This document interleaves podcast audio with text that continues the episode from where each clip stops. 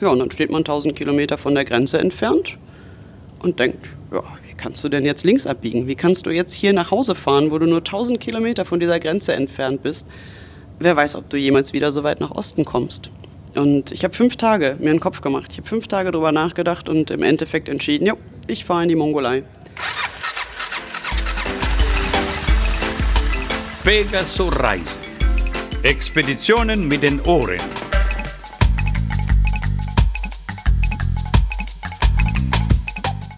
Herzlich willkommen zu Pegaso Reise. Wir sind Sonja und Claudio und ihr hört den 113. Podcast.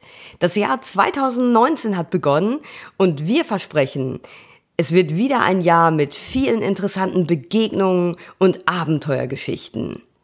Heute haben wir Katrin Altenbach, genannt Cat, als Interviewgast. Cat ist mit ihrem Motorrad, einer alten Honda Transalp, von Deutschland bis in die Mongolei gefahren. Von so einer Reise hatte sie schon sehr lange geträumt, aber letztlich war es die Begegnung mit einem Geist, der ihr den Anstoß gab, auch wirklich aufzubrechen. Was sie unterwegs erlebte, welche großartigen Orte sie besuchte und wie sie kurz vor der Mongolei fast aufgegeben hätte, erzählt sie gleich im Interview.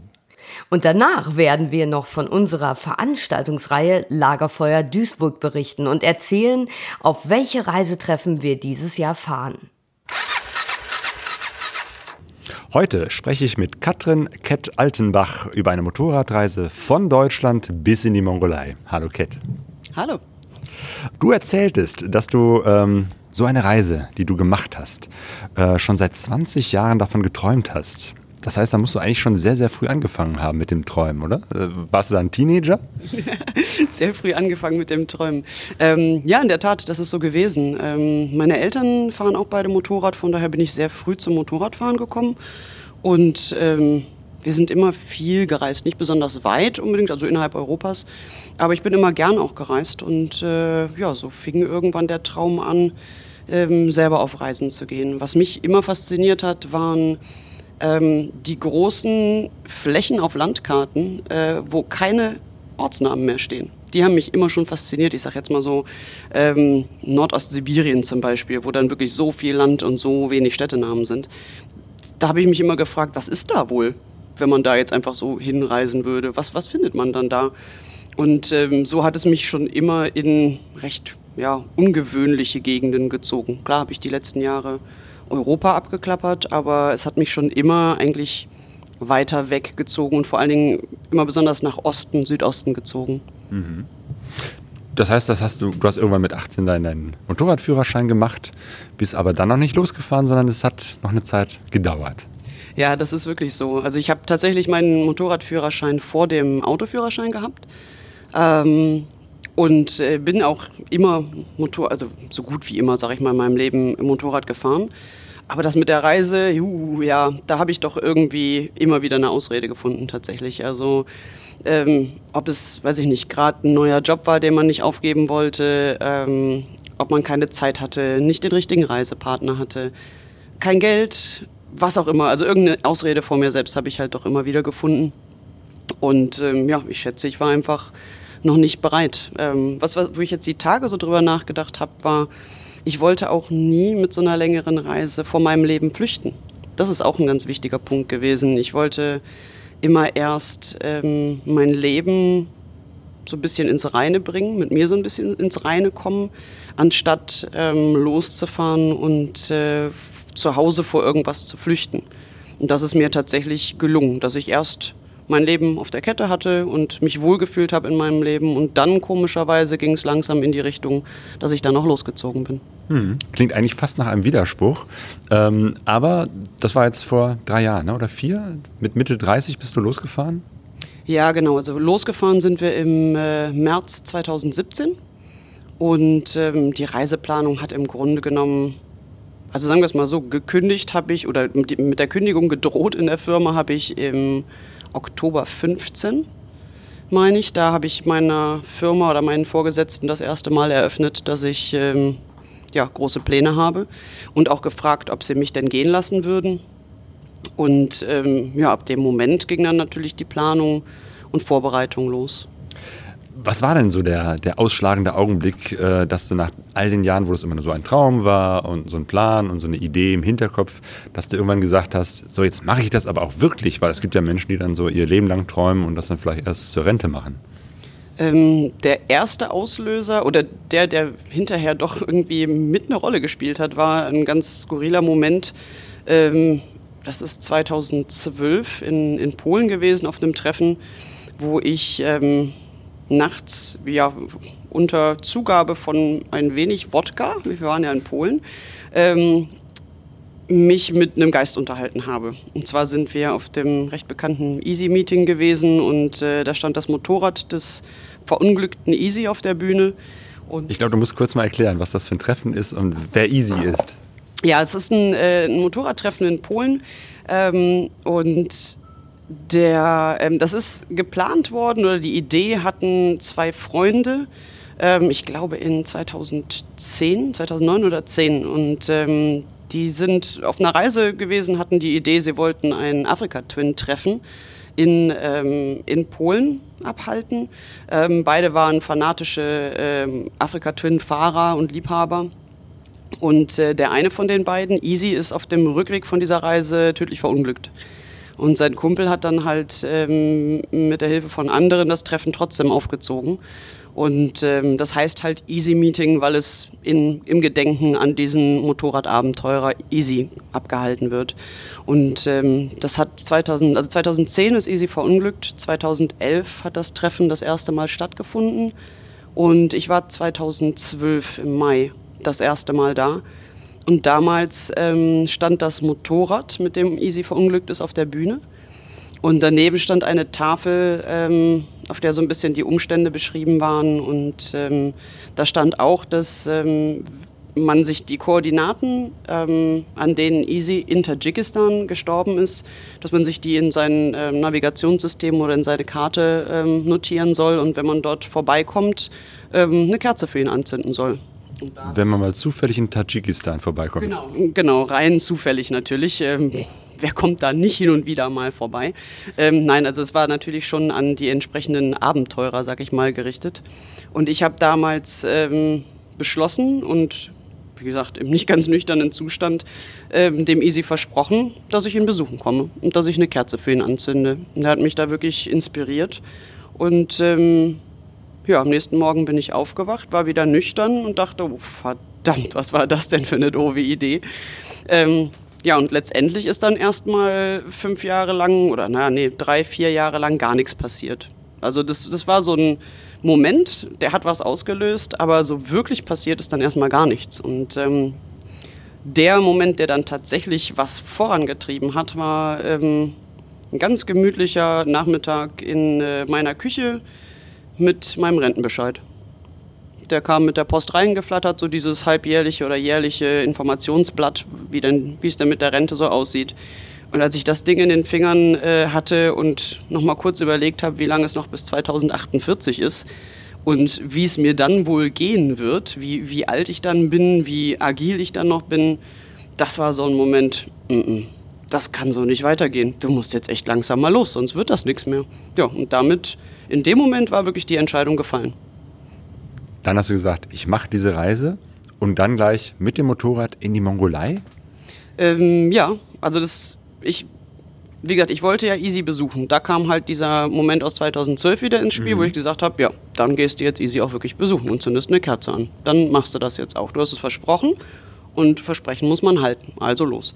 Und ähm, es kam dann dazu, dass ein Freund von mir, ein Bekannter von mir, der in Australien lebt, ähm, mich irgendwann anschrieb, der kriegte meine Reisepläne so grob mit und sagte, Herr Marquette, ähm, was hältst du davon, wenn wir zusammenfahren? Ich will auch in die Richtung. Ich sage, ja, super Idee, auf jeden Fall. Was machen wir denn dann genau? Und dann haben wir beide so rausgesucht, was wir gerne sehen möchten, wo wir gerne reisen möchten. Für mich waren ähm, ganz wichtige Punkte der Iran, ähm, Tadschikistan und tatsächlich die Mongolei selber. Und ähm, ja, so ergab sich dann die Reiseroute und wir haben dann zusammen angefangen, alles zu planen und vorzubereiten.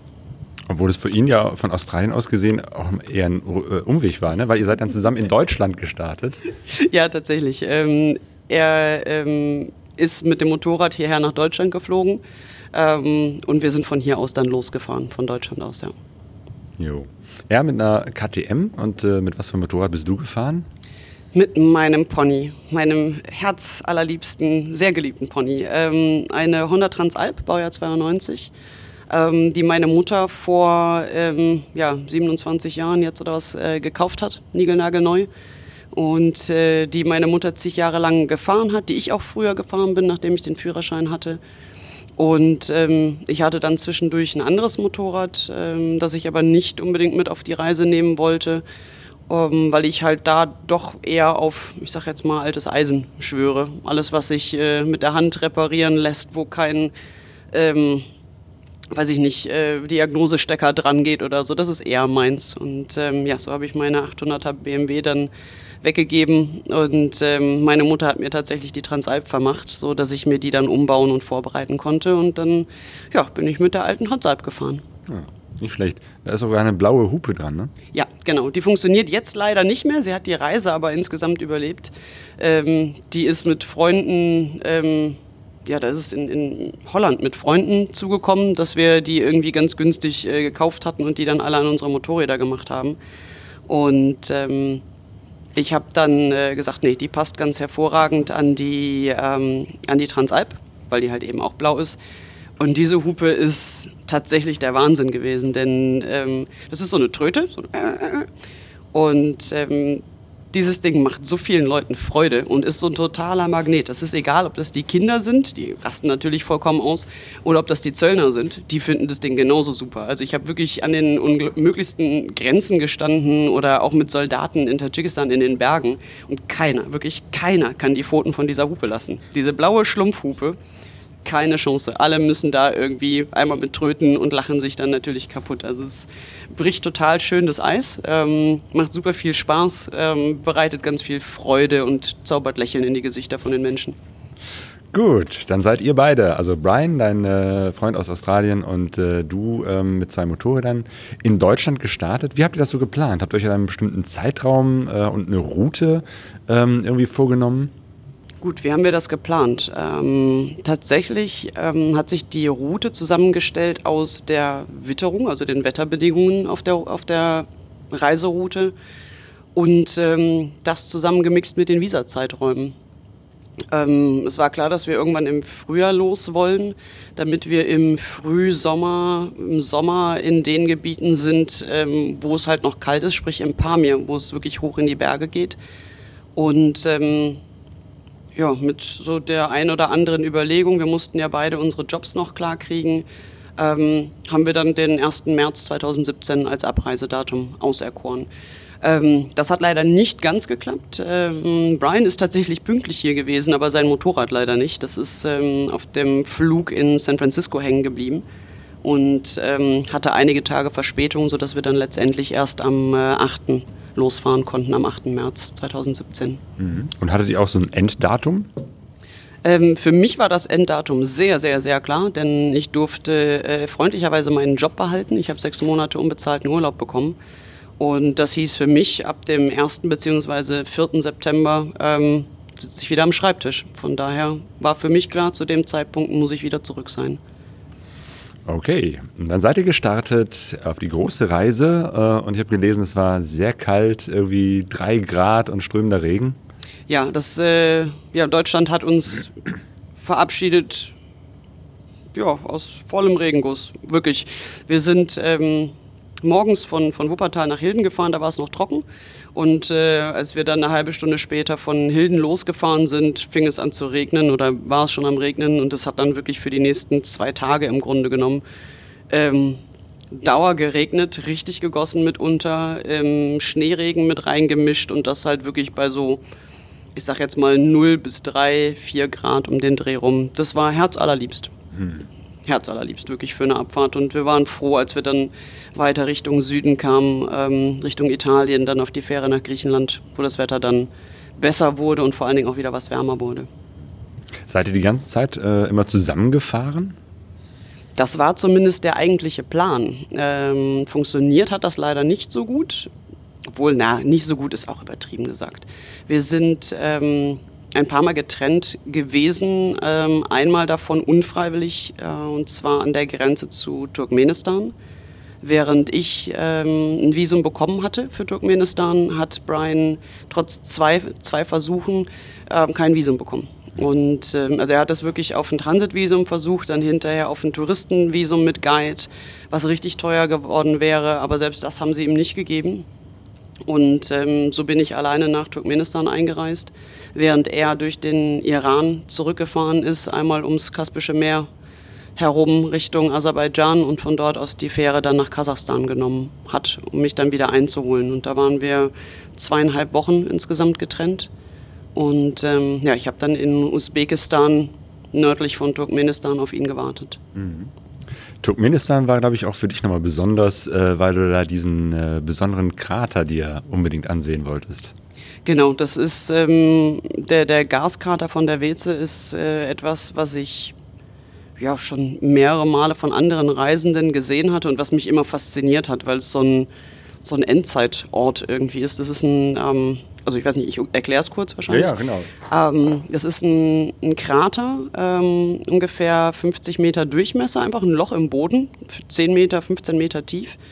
Ähm, das ist entstanden um die 1970, 1972 bei äh, Gasbohrungen der Sowjets. Da ist eine, eine, Gasblase in sich zusammengebrochen und hat die, ähm, die Förderstation, dieses Riesengerüst darüber mit halt in den Boden gerissen. Und ähm, seitdem strömt dort Gas aus. Wie das entzündet worden ist, irgendwann weiß man nicht so genau. Da gibt es verschiedene Theorien und äh, Mythen, die sich darum äh, ranken.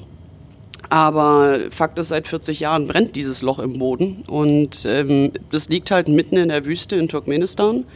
Da ist halt, ähm, ich sag mal, 300 Kilometer in jede Richtung nicht viel mehr außer Sand und ein paar Büschen.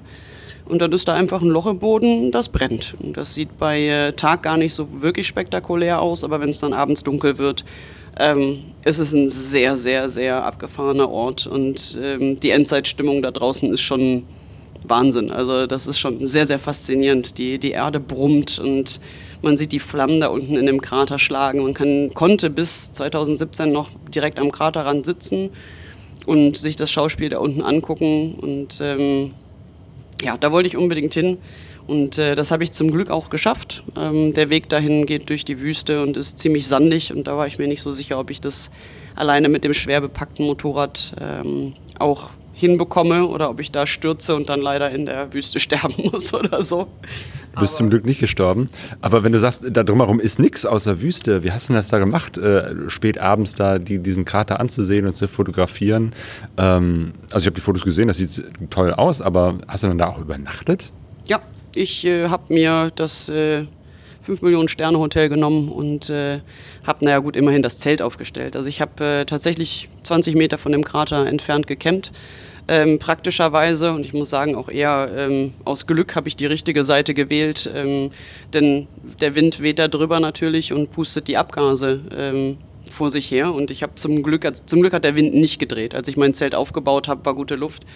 Und ähm, erst danach bin ich einmal um den Krater rumgegangen und habe dann gemerkt, wie, wie schlimm die Luft tatsächlich auf der anderen Seite war. Weil die, ähm, die Abgase, die da ausströmen, das ist schon richtig heftig. Also da ist nicht mehr viel mit Atmen und es ist auch richtig heiß gewesen auf der anderen Seite. Und äh, ja, ich war letztendlich froh, dass ich auf der richtigen Seite stand und der Wind sich auch nicht gedreht hat. das war ähm, Turkmenistan. Und dann äh, bist du weitergefahren und dann habt ihr, also Brian und du, euch wieder getroffen und dann seid ihr wieder zusammen weitergefahren? Genau, also ich habe äh, zwei Wochen quasi alleine in Usbekistan verbracht und ähm, bin vom Norden, wo ich über die Grenze gekommen bin, ähm, bei Kiva Richtung Süden, Richtung Bukhara gefahren langsam. Und äh, da hat Brian mich dann zwei Wochen später eingeholt. Und dann haben wir da nochmal ein paar Tage Pause gemacht, denn der Brian hat in den zweieinhalb Wochen knapp 4000, etwas über 4000 Extrakilometer gefahren durch diese halbe Meerumrundung des Kaspischen Meeres und dann von Kasachstan runter wieder nach, äh, nach Usbekistan rein. Und der brauchte natürlich auch erstmal ein paar Tage äh, zum Ausspannen. Während ich die zwei Wochen schön in, in Kiva und Bukhara Sightseeing betrieben habe und mir einen Laun gemacht habe, ist der halt die ganze Zeit nur auf dem Moped gesessen. Und ja, dann haben wir in Bukhara noch ein paar Tage ähm, Pause gemacht, bis er auch wieder angekommen war, so wirklich und sich ein bisschen entspannt hatte. Und dann ging es weiter zusammen Richtung Samarkand und dann Richtung Tadschikistan. Wie war das überhaupt ähm, für dich da unterwegs zu sein? Ähm, mit der Verständigung, mit dem Kontakt mit den Menschen vor Ort? Ähm, sprichst du eigentlich Russisch? Wie hast du das gemacht? Ähm, нет, не говорю по-русски. Soll heißt, nein, ich spreche kein Russisch. Ähm, ich habe es irgendwann mal gelernt, äh, oder ich habe mal ein wenig Russisch gelernt, so muss man das, glaube ich, sagen. Ähm, tatsächlich war davon viel weniger übrig, als ich gedacht hatte. Ähm, ich spreche ein paar Brocken Russisch und äh, was sehr von Vorteil ist, ich kann Kyrillisch lesen. Das äh, ist ein großer Vorteil, wenn man zumindest die Schilder lesen kann. Ob es jetzt Apotheke oder, oder das Straßenschild ist, ist da ganz egal. Ähm, das hat sehr geholfen, aber im Zweifelsfall ähm, die Mischung aus Englisch, Deutsch, Russisch, Händisch, Physisch funktioniert einfach überall auf der Welt, glaube ich. Da kommt man immer mit weiter. Mhm. Und gab es auch ein paar Begegnungen, wo du ein bisschen mehr mitbekommen hast von den Menschen vor Ort? Ähm, ja, durchaus. Also wir haben, ähm, wir sind schon im Iran äh, eingeladen worden von, von Menschen, also von, von Iranern, so dass wir bei denen zu Hause Zeit äh, verbracht haben und dort mit gegessen haben und ein bisschen was sehen durften. Ähm, und auch in Tadschikistan, da sind wir jetzt nicht eingeladen worden, aber auch da haben wir zum Beispiel in, in Homestays übernachtet, wo man ja wirklich bei den Leuten zu Hause schläft im Grunde genommen. Und ähm, ja, wenn man dann da abends ähm, mit der ganzen Familie neben dem Bullerofen im Wohnzimmer liegt, dann denke ich, bekommt man schon einen ganz guten Eindruck oder einen ganz guten Einblick in das Leben der Menschen. Was dich, glaube ich, auch besonders äh, beeindruckt hat, äh, war die Landschaft und äh, das Gebirge im Pamir-Gebirge. Der absolute Wahnsinn, ja. Ähm, ich bin früher schon in den Alpen gewesen, aber tatsächlich hat mich nichts darauf vorbereitet, was, was der Pamir dann doch so zu bieten hat. Ähm, die Schroffheit und Kargheit dieser, dieser Landschaft ähm, ist absolut außerirdisch und hat mich sehr, sehr begeistert. Ähm, mir aber auch ein bisschen Angst gemacht, muss ich sagen, tatsächlich, weil je höher man kommt, je karger ähm, die Welt um einen herum wird. Hm, also bei mir hat das so ein bisschen Beklemmung ausgelöst tatsächlich. Man, ich hatte einfach das Gefühl, okay, ich bin hier in einer Gegend, die nicht besonders lebensfreundlich ist. Und wenn man sieht, wie die Leute ähm, da oben auf, auf 3.000, 4.000 Metern wohnen, dann ja, weiß man, das ist ein echt hartes Leben, das die da führen. Ähm, der größte Teil ähm, des Jahres ist dort Winter. Ähm, es ist bitter, bitter kalt. Da haben wir hier, glaube ich, keine Vorstellung von. Und ähm, ja, wenn man sich da ein bisschen Gedanken drum macht, ähm, wie das dann sich wohl anfühlt, wenn man halt äh, Holz oder, oder Dung für den, für den Ofen holen muss, oder ähm, draußen zur Toilette geht und so weiter, ja, dann weiß man, dass das Leben für andere doch deutlich, deutlich härter ist als für einen selber aus, in der Welt, aus der wir kommen. Und die Landschaft, ähm, die Landschaft an sich ist, wie gesagt, absolut faszinierend gewesen. Diese 5000er, 7000er rundrum, die da einfach so in der Gegend rumstehen. Wir sind da mit den Motorrädern durchgefahren und ich bin aus dem Staunen nicht mehr rausgekommen. Also wirklich diese, diese Kargheit aus grau, braun und schneeweiß. Ähm, dann knallend blauer Himmel darüber. Es gibt kaum noch Lebewesen auf den Höhen, ähm, sehr, manchmal sogar keine Insekten mehr, gar nichts mehr da oben.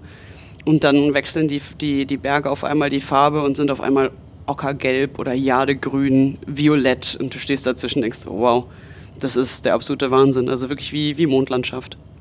Und äh, dahinter seid ihr dann durch Kirgisien gefahren und äh, da gab es wohl auch mal einen Sturz, einen kleinen Unfall. Ähm, ja, oh ja, oh ja, oh, das ist schon so lange her. genau. Das ist schon verdrängt. Ähm, ja, das auch. Das war nicht so schön. Das war jetzt nicht furchtbar schlimm, aber muss man auch nicht unbedingt haben. Genau, wir sind von Tadschikistan ähm, nach Kirgistan eingereist und haben da insgesamt dreieinhalb, glaube ich, Wochen verbracht. Ja, ich meine so um den Dreh rum.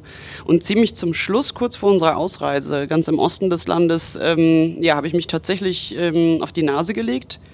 In einer eigentlich vollkommen unspektakulären Matschpfütze, durch die ich auch vorher schon gefahren war. Auf dem Rückweg ähm, meinte die es nicht so gut mit mir und hat mir das Hinterrad halt ein bisschen entgleiten lassen. Und ähm, an sich kein schlimmer Sturz. Ich hätte vielleicht 20 oder 30 drauf, aber ich bin mit dem Fuß unter Motorrad gelandet, ganz äh, doof. Und habe mir dabei ähm, das linke Bein so richtig schön zerschossen, von Knie über Sprunggelenk bis hin zum Fuß. Und ähm, wir waren zu dem Zeitpunkt auf 4200 Metern nahe einer Goldmine und mussten da halt noch recht viel Piste fahren, bis wir wieder irgendwo in der Zivilisation waren. Ähm, das war unglücklich, muss ich sagen. Das war wirklich unglücklich. Letztendlich ist nichts Schlimmes passiert. Und ähm, ich habe einfach nur ein paar Tage Pause gemacht, aber das hätte schlimmer enden können. Und das war für mich auch der Beleg, ähm, dass es eine gute Entscheidung war, nicht alleine zu fahren. Solche Sachen nicht alleine zu fahren, tatsächlich. Weil aber konntest du denn äh, mit dem kaputten Bein erstmal überhaupt wieder aufs Motorrad steigen und weiterfahren? Letztendlich blieb mir nichts anderes übrig. Die Nacht da oben hätten wir nicht, äh, nicht überlebt, weil es waren tagsüber, glaube ich, knappe 0 bis minus 2 Grad. Ähm, das wäre nachts definitiv zu kalt geworden und ähm, ich habe mir dann ehrlich gesagt ganz stumpf ähm, zwei Ibuprofen reingepfiffen und ähm, habe versucht, auf dem anderen Bein zu stehen beim Motorradfahren. Ähm, Schalten ging halt nicht mehr so dolle, das heißt, ich bin halt viel in, im selben Gang gefahren. Aber ich sag mal, eine Viertelstunde später, 20 Minuten später fing die Ibuprofen an zu wirken und dann ging es im Grunde genommen. Bis ich dann tatsächlich, also wir sind an dem Tag dann noch ähm, insgesamt, glaube ich, fast 400 Kilometer in die nächste große Stadt gefahren, ähm, wo ich halt wusste, dass es da ein Krankenhaus gibt. Und ähm, ja, als ich da ankam, war ich sehr froh, dass ich angekommen war und äh, dem Fuß ging es soweit gut. Der nächste Morgen war dann nicht so schön. Da waren die Schmerzen schon ziemlich heftig. Hm. Konntest du überhaupt die Reise danach noch fortsetzen? Ja, ja, ja, ja, ja, klar. Ähm, tatsächlich war das Schnellheilung vom Feinsten. Wie gesagt, der Morgen nach dem Sturz war richtig eklig, weil ich gar nicht mehr auftreten konnte. Und ähm, ich habe dann gesagt, okay, ich warte jetzt bis Mittag und wenn es bis dahin nicht besser wird, dann muss ich ins Krankenhaus und gucken, ob irgendwas gebrochen ist. Aber ich konnte alles bewegen. Ähm, und ab dem Mittag wurde es dann tatsächlich auch besser. Und äh, verrückterweise war ich am Nachmittag des nächsten Tages fast schmerzfrei. Also so heftig die Schmerzen am Anfang auch waren, habe ich selten gehabt in dem Ausmaß. So schnell waren sie dann auch wieder vorbei. Und so sind wir, glaube ich, drei oder vier Tage später ähm, dann weitergereist. Wie war es denn äh, für die Motorräder? Ich meine, du warst mit einem sehr alten Motorrad unterwegs. Gab es da mal irgendwelche Pannen, äh, technische Probleme? Ähm, ja, die gab es. Ähm, die haben sich aber sehr zurückgehalten, muss ich sagen. Das, die waren sehr freundlich zu mir, die Pannen und äh, technischen Probleme. Ich habe in der Türkei ganz am Anfang mal äh, Dreck im Vergaser gehabt. Das war jetzt nicht mal dem Motorrad geschuldet, sondern eigentlich einem, einem Umbau, den ich äh, gemacht hatte. Ich hatte eine Benzin, äh, weil ich einen Tank umgebaut hatte, eine Benzinpumpe eingebaut, die schon länger gelegen hatte. Und da wird sich Dreck gelöst haben und habe mir den Vergaser zugesetzt. Ähm, Brians Hilfe hat mir da wirklich den Hintern gerettet und so war ich relativ schnell wieder auf der Piste. Und im Verlauf der Reise ähm, habe ich einmal vorne Radlager gewechselt und mein Federbein hat in Kasachstan den Geist aufgegeben. Wobei das tatsächlich Dinge sind, also ich, ich kann sagen, alles, was kaputt gegangen ist unterwegs, waren Anbauteile. Das fand ich sehr interessant. Von dem ureigenen Transalp-Bau äh, hat nichts aufgegeben. Das hat komplett gehalten. Nur die Sachen, die ich nachgerüstet, umgerüstet habe, ähm, da hat es halt ein paar Schäden gegeben. Das war halt ein, ein neues, neu eingebautes Federbein das ähm, einen Schaden hatte. Es war nicht ganz kaputt, aber ähm, halt beschädigt. Das hat auch dann mit ein bisschen ähm, ja, Improvisation den Rest der Reise noch gehalten. In Deutschland habe ich es dann wieder ausgetauscht. Ähm, und sonst, also es rappeln sich halt einfach Dinge lose auf den Pisten, wenn du, wenn du hunderte von Kilometern auf Wellblech und, und Schotter unterwegs bist mit, mit riesigen Schlaglöchern, ähm, rappeln sich halt die Schrauben locker, rabbeln sich Teile durch, weiß ich nicht, rappelt sich dein Gepäck in deinen Koffern durch, alles. Ne? Das, dieses, diese permanente Vibration, die ist halt schon hart fürs Motorrad und für, für dein komplettes Gepäck und für einen selbst auch. Manchmal habe ich echt gedacht, ich habe keine Zähne mehr im Mund. Aber ähm, nee, an sich muss ich sagen, bis, also was mir jetzt spontan einfällt, war wirklich das, das Radlager. Ähm, und das Federbein, was jetzt wirklich so technische Sachen gewesen wären. Also alles etwas, was ihr auch unterwegs ähm, reparieren konntet und nichts, wo ihr da noch hättet irgendwelche Ersatzteile beschaffen müssen. Nee, zum Glück nicht. Also ähm, ich denke, für die alten Mopeds oder für dieses alte Moped kriegt man auch fast alles überall. Also ich habe das, weiß ich nicht, Leute, die wir unterwegs getroffen haben, mit denen wir zusammengefahren sind eine Weile, die haben zum Beispiel an ihren Afrika Twins, ähm, ja, fällt mir natürlich jetzt prompt nicht ein. Auf jeden Fall haben die Teile von der Afrika Twin ersetzt ähm, gegen Teile aus einem Toyota Auto, ne, die du dann halt einfach auf dem Bazar kaufst und dann ja, einbaust und die funktionieren. Solche Sachen funktionieren bei den alten Motorrädern tatsächlich. Die, die Radlager bekommst du überall auf dem Bazar oder halt bei speziellen Geschäften, die, die es aber auch häufiger gibt, als du sie hier finden würdest. Ich finde hier mal ein Geschäft, das irgendwie Radlager verkauft. Sowas gibt es ja so gut wie gar nicht mehr. In den Gegenden, ich sag mal Zentralasien, ist das relativ normal. Ähm, und ja, das Federbein, da ein paar Unterlegscheiben drunter äh, gesetzt und schon passte das Ganze wieder. Das hat prima funktioniert. Ich glaube, in den Ländern, in denen ich da unterwegs war, ist es einfacher zu reparieren, weil es viel öfter notwendig ist, auch für die Menschen, die da leben, und man dementsprechend eine viel bessere Versorgung mit einfachen Ersatzteilen hat. Natürlich hat man da jetzt keinen Transalp-Anlasser rumliegen, sag ich mal. Aber ähm, ich sag mal, mit einfachen Dingen zu reparieren, ist bei den Motorrädern möglich und die einfachen Teile findet man halt in den Ländern auf jedem Bazar. Mhm. Wie ist es mit dir selber? Bist du irgendwann mal müde geworden, erschöpft? Ähm, hattest du die Energie wirklich, diese ganze Reise bis zur Mongolei wirklich so mit Full Power durchzustehen? Nein, absolut nicht, ganz und gar nicht. Ähm, wie gesagt, die Reise war insgesamt auf sechs Monate geplant und ich würde sagen, dass ich nach dreieinhalb, vier Monaten mh, mm, reisemüde geworden bin. Das muss ich schon sagen. Ähm, ich habe das tatsächlich nicht gemerkt, denn für mich war das die erste große Reise, die erste Fernreise und auch die erste Reise für so einen Zeitraum. Ähm, daher habe ich es nicht oder zumindest zu spät gemerkt. Aber ähm, als wir in Kasachstan ankom, äh, ankamen, das war so nach vier Monaten ungefähr, war ich richtig, richtig durch. War ich richtig reisemüde, war ich vollkommen voll bis überfüllt mit, mit ähm, den ganzen Eindrücken, die, die einem so eine Reise halt ähm, bringt.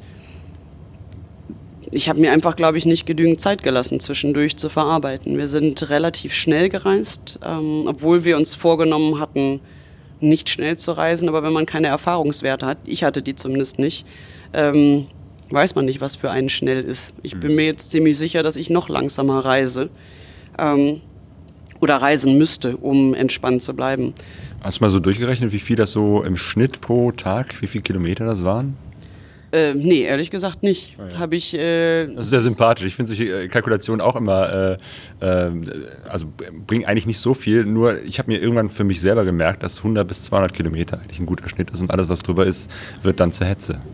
Also bei uns hat das ganz, ganz doll variiert. Ähm, wir sind in den ersten zwei Wochen, weil wir da echt in Eile waren, um in den Iran zu kommen, sind wir auch Etappen von 600 bis 700 Kilometern am Tag gefahren und das bei der Eiseskälte.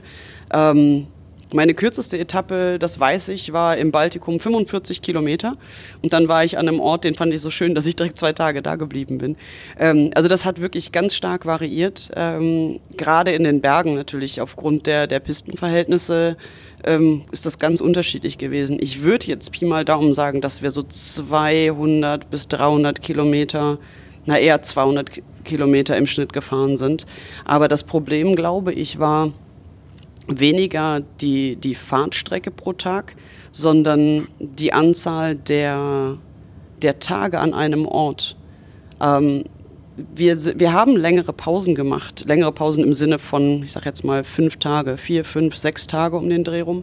Das haben wir öfter gemacht oder einige Male gemacht, aber wir haben diese Pausen immer ähm, in Großstädten gemacht. Und das war für mich, glaube ich, ein Fehler, denn ähm, wenn ich brauche diese Pausen, um runterzukommen, um zu verarbeiten, um mich so selber so ein bisschen wiederzufinden und neue Kraft zu schöpfen.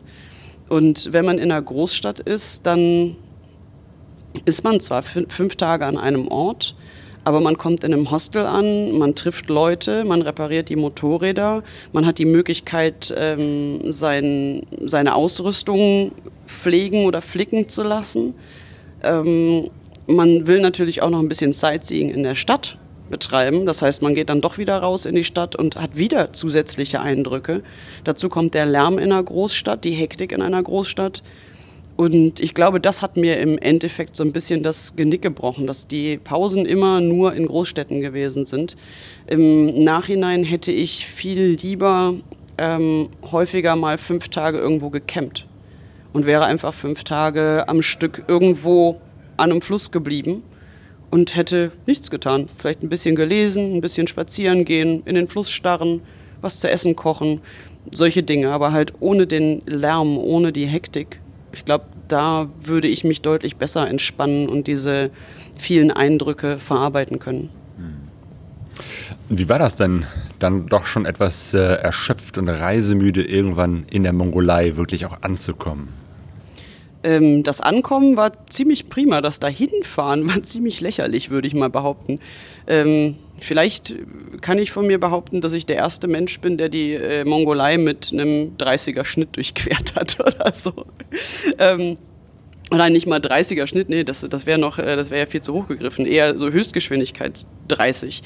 Ähm, als wir in Kasachstan waren, in Nordkasachstan haben wir unsere Motorräder repariert und ähm, dann auch Reifen gewechselt. Und das war für mich der Punkt, wo ja, ich entscheiden musste, biege ich links ab und fahre nach Hause oder biege ich rechts ab, gehe in Osten und fahre in die Mongolei. Und ich hatte mir zu Hause ganz fest vorgenommen, bevor ich mich zu sehr stresse, war schon zu spät zu dem Zeitpunkt, ähm, bevor ich mich zu sehr stresse, biege ich lieber links ab an dem Punkt und fahre ganz gemütlich nach Hause und nehme mir vielleicht auch einfach zwei Monate Zeit für den Heimweg. Ähm, und fahre dann halt nicht in die Mongolei, sondern wann anders. Ja, und dann steht man 1000 Kilometer von der Grenze entfernt und denkt, ja, wie kannst du denn jetzt links abbiegen? Wie kannst du jetzt hier nach Hause fahren, wo du nur 1000 Kilometer von dieser Grenze entfernt bist? Wer weiß, ob du jemals wieder so weit nach Osten kommst. Und ich habe fünf Tage mir einen Kopf gemacht. Ich habe fünf Tage darüber nachgedacht und im Endeffekt entschieden, ja, ich fahre in die Mongolei. Und das war bis zu den ersten Rappelspisten, sag ich mal, bis zu den ersten Wellblechpisten und Sandpisten war das auch soweit alles ganz in Ordnung. Und von da an war es für mich faszinierend, sicherlich, sehr schön, also wunderschön anzusehen, sicherlich, aber auch eine Tortur. Weil ich, ich einfach, ich mochte nicht mehr auf Wellblech fahren, ich mochte aber auch nicht auf Sand fahren. Das waren aber die einzigen beiden Alternativen. Ich mag kein Hammelfleisch, das ist ein ganz großes Problem, wenn man in die Mongolei fährt.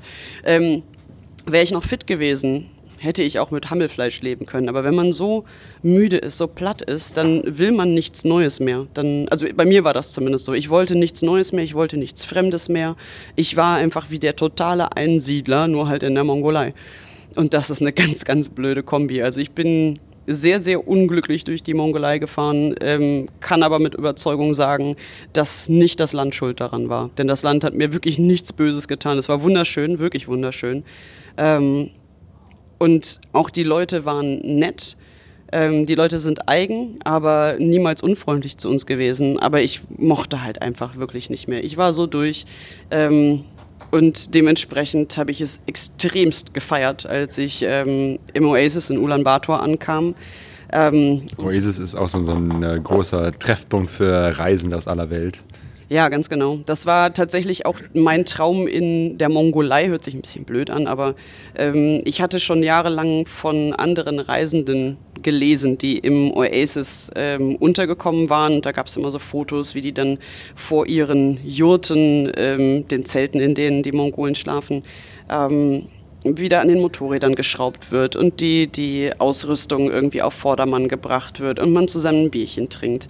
Und das hatte ich über Jahre lang immer wieder irgendwie zu sehen bekommen und dachte, da musst du irgendwann auch hin. Was für Helden, da musst du irgendwann äh, auch mal hin. Und ja, tatsächlich bin ich dann irgendwann äh, dort auf den Hof gerollt und äh, wurde dort schon von Bekannten, von Reisefreunden erwartet mit einem eiskalten Bier tatsächlich. Und äh, ja, den Moment habe ich sehr, sehr, sehr, sehr, sehr gefeiert, dort anzukommen und ähm, mit Freunden da zu sitzen und dann auch einfach die, die Reiseabenteuer bequatschen zu können und zu planen, wie es weitergeht. Und ähm, einfach das zu tun, was ich von so vielen anderen schon gelesen hatte und was ich so toll fand. Das hat mich sehr stolz gemacht und war auch einfach ein ganz, ganz tolles Gefühl auf jeden Fall. Aber dann hattest du ja noch die ganze Rückfahrt vor dir. Wie hast du denn das gemacht?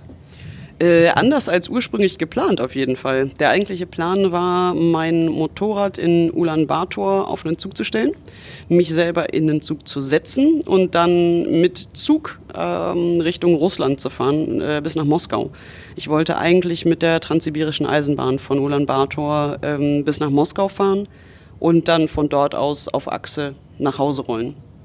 Ähm, da hat mir aber leider die Grenzpolitik zwischen der Mongolei und Russland einen Strich durch die Rechnung gemacht. Ähm, denn die haben es nicht, also beziehungsweise ich habe keine Spedition gefunden, die, die gesagt hätte, ja, wir kriegen dein Motorrad über die Grenze im Zug. Das hat nicht funktioniert. Also ich hätte die Möglichkeit gehabt, äh, das Moped mit dem LKW für zigtausend Euro nach Hause bringen zu lassen, aber ein einfacher Zugtransport ähm, Richtung Moskau, das habe ich nicht zustande bekommen. Also da habe ich niemanden gefunden, der das äh, gemacht hätte. Und äh, dementsprechend bin ich dann mit Brian zusammen von äh, Ulaanbaatar in der Mongolei aus ähm, nach Norden, nach Irkutsk gefahren, in Russland am Baikalsee. Und ähm, von dort aus habe ich dann ähm, eine Agentur oder eine, eine, Firma gefunden, die das Motorrad transportiert mit der Bahn und ähm, wo ich dann halt auch von dort bin auch ich dann mit dem Zug gefahren und äh, ja, nach Moskau mit der Transip gefahren. Und von dort aus dann wieder mit dem Motorrad zurück nach Hause. Genau, ja. Ähm, ich bin in ja, Moskau angekommen. Die Zugfahrt hat dreieinhalb Tage gedauert. Ähm, hat, war für mich total super. Ähm, schön entspannt. Ich hatte mein Abteil für mich alleine. Das ist wohl relativ selten und äh, ja, konnte in den dreieinhalb Tagen wirklich toll ausspannen im Zug und einfach mal nur aus dem Fenster starren und fahren lassen. Das war auch mal eine Abwechslung. Und ähm, von Moskau aus bin ich dann ähm, den Rest übers Baltikum durch Polen nach Hause zurückgefahren mit dem Motorrad, ja. Jetzt, wo die äh, Reise hinter dir liegt, ähm, was würdest du sagen? Was war so der, der Tiefpunkt, der schlimmste Moment auf dieser Reise? Uh, der Tiefpunkt. Ähm, also der, ich glaube, der schlimmste, der tiefste war tatsächlich in, in Kasachstan, Nordkasachstan, die Entscheidung, ob ich in die Mongolei fahre oder nicht. Weil zu dem Zeitpunkt habe ich wirklich in meinem äußerst hässlichen oder unserem äußerst hässlichen Hotelzimmer gesessen und ähm, ich mochte kein fremdes Essen mehr, ich mochte mit niemandem mehr großartig sprechen. Ich war froh, wenn ich auf meiner Isomatte auf dem Boden lesen konnte und sollte gleichzeitig die Entscheidung treffen, ob ich jetzt in die Mongolei fahre oder nicht. Und das hat mich schon, ja, das, das war für mich, glaube ich, so der, der, der schlimmste Moment oder die schlimmsten Tage, würde ich behaupten. Was war der schönste Moment? Was war so der Höhepunkt der Reise? Uh, das ist schwierig. Ähm, also dieses Bier in Ulaanbaatar ist schon ziemlich weit vorne dabei, muss ich sagen. Ähm, das war schon ziemlich weit vorne dabei. Ähm, ansonsten, was ich ganz, ganz faszinierend fand, was ich äh, während der Reise mehrmals erlebt habe, davor nicht und auch danach nie wieder, ähm, war tatsächlich eine ganz kuriose, ich weiß gar nicht, wie man das nennen soll, ähm, eine ganz kuriose Vielfalt an Gefühlen die gleichzeitig auftreten. Ich habe das ähm, auf der Reise zweimal, glaube ich, gehabt, dass ich auf dem Moped saß und ähm, gleichzeitig glücklich, traurig, wütend, ängstlich, total euphorisch gewesen bin. Das alles zusammengemixt gibt einen ganz abgefahrenen Cocktail. Ähm, und wenn man dann da so durch die, durch die tollsten Gegenden fährt mit so einem Gefühlscocktail im Blut, ähm, das waren wirklich also Glücksmomente tatsächlich, obwohl ja, wie gesagt, auch negative Gefühle dabei waren. Aber diese Euphorie, die das Ganze ergibt, wow, krasser als jede Droge, die ich mir vorstellen kann irgendwie. Das waren wirklich tolle Momente. Ja, Stichwort Droge. Irgendwann kommt man dahin zurück. Ich äh, könnte dich jetzt fragen, äh, würdest du so eine Reise nochmal machen? Muss ich aber nicht, weil äh, ich gelesen habe, äh, dass du äh, auf Ebay äh, deinen ganzen Hausrat gerade verkaufst. Du planst die nächste große Reise. Ja, genau. Deswegen war ich zu unserem Interview vorhin auch ein bisschen spät, weil ich gerade meine Wohnung zerlege. Ähm, in, ja, heute genau in drei Wochen geht mein Flieger und diesmal lege ich noch eine Schippe drauf. Tatsächlich habe ich diesmal die Wohnung und den Job gekündigt und ähm, gehe für ja, hoffentlich zwölf Monate nach Australien und möchte mir da ein Motorrad kaufen und mir dann den roten Kontinent mal anschauen. Ja. Wirst du Brian wieder treffen? Ja, definitiv. Ja. Brian auf jeden Fall und äh, auch noch zwei äh, andere Reisende, Xenia und Martin aus der Schweiz, die ich in Kirgisistan kennengelernt habe. Und äh, wir wollen vielleicht im März tatsächlich wieder zur vierten Runde fahren. Wir sind äh, zusammen ein paar Wochen durch äh, Kirgisistan und Kasachstan gefahren und äh, Xenia und Martin sind auf Achse nach Australien gefahren. Die sind immer weiter gefahren von dort, wo wir uns kennengelernt haben. Und sind jetzt mittlerweile in Australien. Und ja, wir wollen uns äh, in zwei Monaten treffen und dann wieder zusammenfahren. Kat, dann wünsche ich dir für die weiteren Vorbereitungen dieser Reise alles Gute, viel Glück, nicht zu viel Stress äh, und dann einen richtig guten Neustart, wenn es demnächst wieder losgeht. Vielen, vielen lieben Dank. Das war das Interview mit Cat. Also ich fand es ganz gut, wie sie so umgegangen ist mit dem Tiefpunkt ihrer Reise, dass sie darüber so ja offen und ehrlich gesprochen hat, dass es eben nicht nur die Sonnenseiten auf Reisen gibt, sondern eben auch die Punkte, wo man eigentlich gar nicht mehr weiter will und ja, aber auch wie sie sich danach wieder aufgerafft hat und dann doch in die Mongolei gefahren ist. Ja, ich hoffe, dass sie jetzt äh, die äh, Tipps, die sie sich so selbst gegeben hat, eben halt öfter mal auch in der Natur ein paar Tage zu verbringen, um wirklich auszuspannen, ähm, dass sie das beherzigt auf ihrer nächsten Reise durch Australien. In wenigen Tagen, glaube ich, geht es los. Mhm. Äh, ich glaube, äh, kurz nachdem wir dieses Interview hier veröffentlichen, wird sie schon auf dem Weg sein. Und ich bin sehr gespannt. Sie hat, äh, soweit ich weiß, keine Homepage. Also man kann ihr auf jeden Fall auf Facebook folgen. Ähm, und ich äh, hoffe mal, dass ich äh, so mitbekomme, was sie so alles erleben wird. Und vielleicht gibt es dann demnächst wieder ein neues ja. Interview, wenn sie dann in einem Jahr wieder zurückkehrt.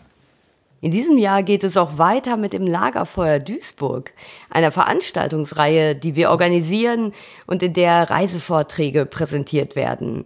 Wir haben jetzt mal eben so ein bisschen geguckt im Internet auf der Homepage, ähm, seit wann wir das machen, weil mir war das gar nicht mehr so bewusst. Und äh, zwar machen wir das jetzt schon seit, ja, eigentlich fast vier Jahren.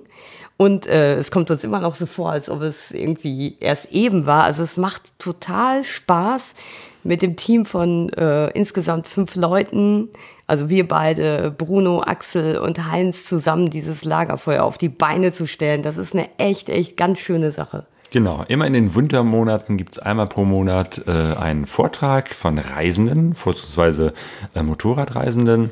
Und äh, bei der letzten Veranstaltung im Januar war es die Carola Möller. Vielleicht erinnert ihr euch noch. Äh, die letzte Podcast-Folge war auch mit der Carola, wo sie erzählt hat von ihrer ähm, Reise durch die Anden. Und äh, genau das war eben halt auch ihr Vortrag Geschmack der Anden äh, nicht nur sie war da, sondern eben halt auch die vier Jungs, mit denen sie da unterwegs waren.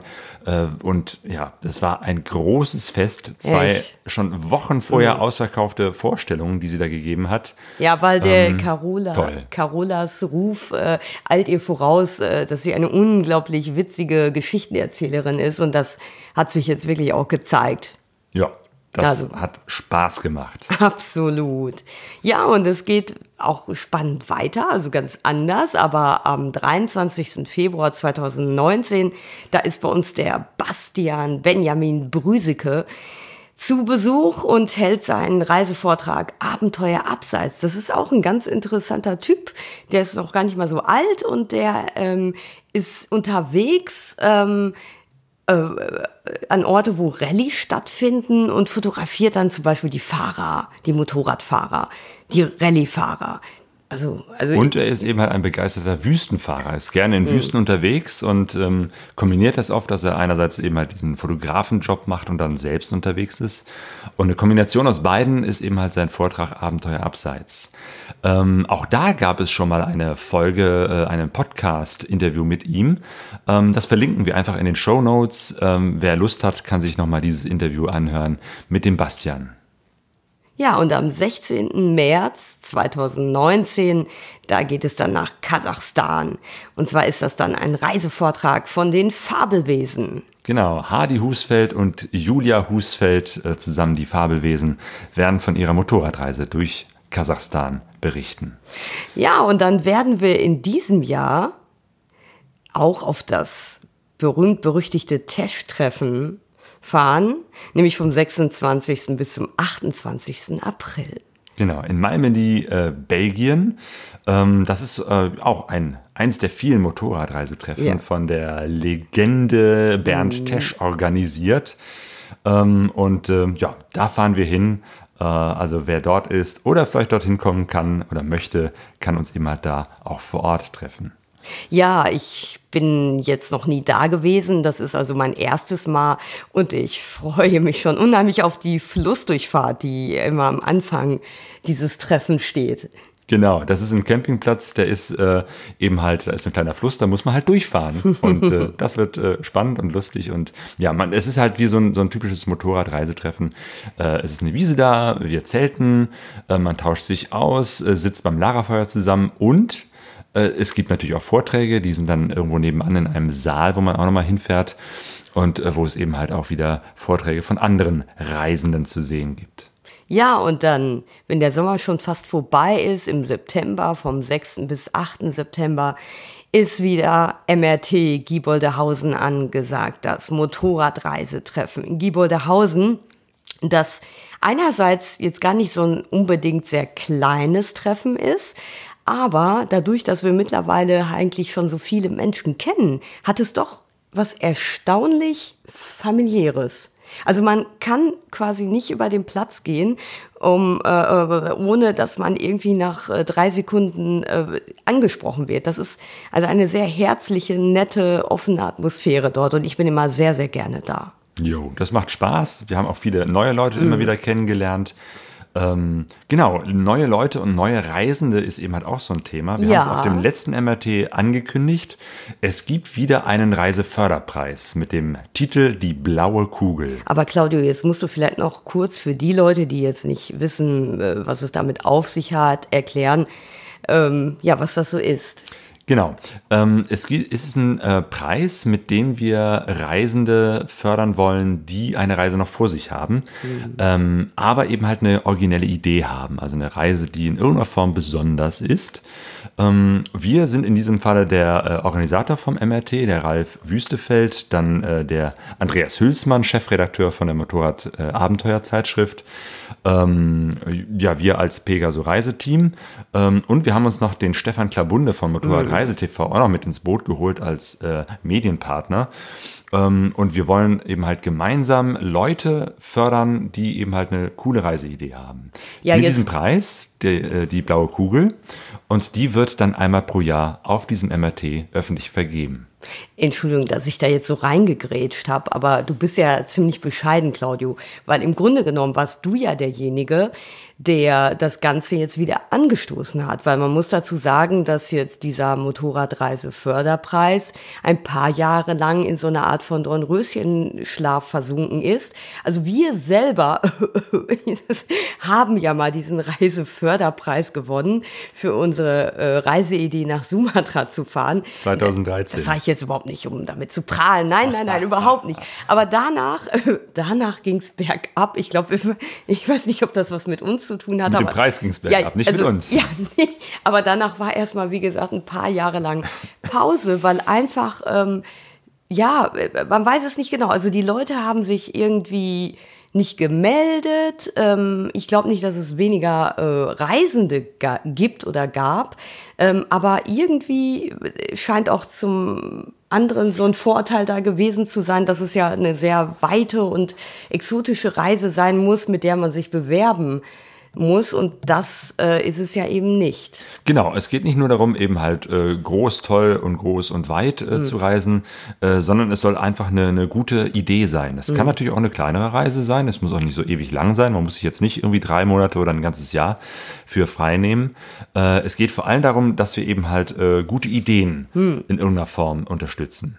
Ähm, genau, wir haben da nochmal so ein richtiges Konzept zusammengeschustert, das demnächst auch auf der Homepage vom MRT Gieboldehausen stehen wird. Da steht dann genau drin, was wir vorhaben. Ähm, wir suchen auch noch äh, neue Sponsoren für den Preis. Also soll auch Geld und Sachmittel geben. Mhm. Und äh, ja, sobald das eben halt öffentlich ist, werden wir das auch verlinken.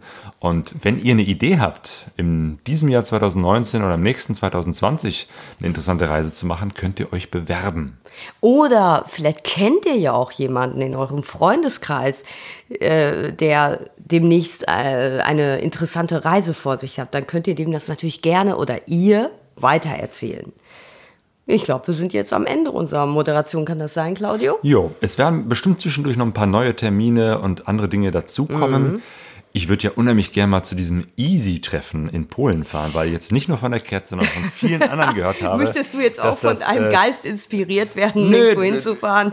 also die Idee dieses Treffens ist gut. Ja. Äh, ich habe eben halt von so vielen Menschen auch gehört, dass die Atmosphäre total cool sein mhm. soll. Und nach Polen würde ich auch gerne mal wieder fahren. Das Problem ist einfach, dass es genau mein Geburtstagswochenende im Mai ist, wo dieses Treffen stattfindet. Naja, man könnte ja auch deinen Geburtstag mal on the road feiern. Ach, da muss ich nochmal äh, drüber nachdenken, ob ich das äh, wirklich wirklich so machen will oder nicht mit äh, meinen Freunden hier zu Hause feier. Ähm, da müssen ja halt auch alle Motorradfahren lernen bis dahin. Genau, kommt alle nach Polen, dann feiern wir da. Ich, äh, irgendwann will ich auf jeden Fall mal zum Easy-Treffen fahren. Wir schauen mal, äh, und es sind ja schon eine ganze Menge Termine, die ja, in diesem Jahr äh, anstehen. Ähm, aber wie gesagt, es kommen vielleicht noch welche dazu und dann informieren wir euch hier auf diesem Podcast, Pegaso Reise. Ja, oder wenn ihr, sagen wir mal, ihr habt einen guten Tipp, und ihr wollt, dass wir den im Podcast erwähnen über ein Treffen oder irgendeine Veranstaltung, könnt ihr uns das natürlich gerne auch mitteilen. Äh, und dann können wir das auch im Podcast erwähnen. Übrigens überhaupt Kommentare. Wir freuen uns über eure Rückmeldungen. Ja, das wäre auch schön, wenn ihr in diesem Jahr wieder da rege und fleißig mit dabei seid. Genau, ihr könnt uns äh, kommentieren hier auf diesem Blog pegasoreise.de oder ihr schickt uns eine E-Mail an info.pegasoreise.de oder ihr kontaktiert uns auf Facebook. Damit wir auch wissen, dass das, was wir hier machen, auch irgendwo ankommt. Weil wir sitzen jetzt hier im Wohnzimmer und schauen auf eine Wand. genau, wir, wir, reden in ein Mikrofon. Ja. Äh, und wo es gehört wird, äh, da ja. müsst ihr uns eine Rückmeldung ja. geben.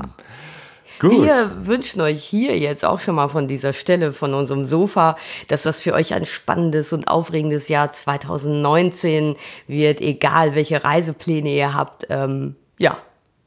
Genau. Wir hören uns beim nächsten Podcast mhm. und bis dahin wünschen wir euch wie immer Reise. eine gute Reise.